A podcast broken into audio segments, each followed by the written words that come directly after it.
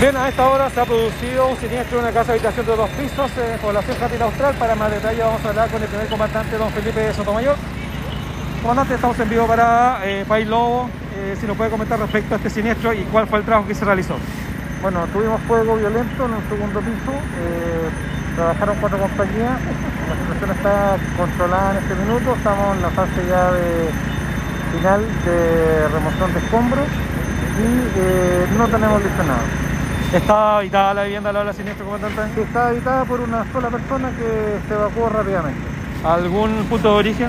Estamos investigando en este minuto, no, no tenemos ninguna hipótesis por el minuto. Ya, la situación está controlada, ¿no? Controlada, sí, estamos ya en la fase final. Muchas gracias, que tenga buena.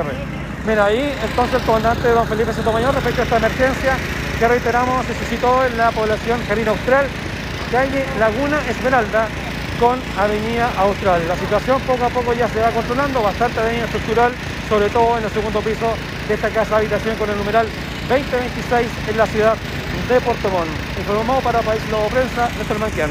Buenas tardes.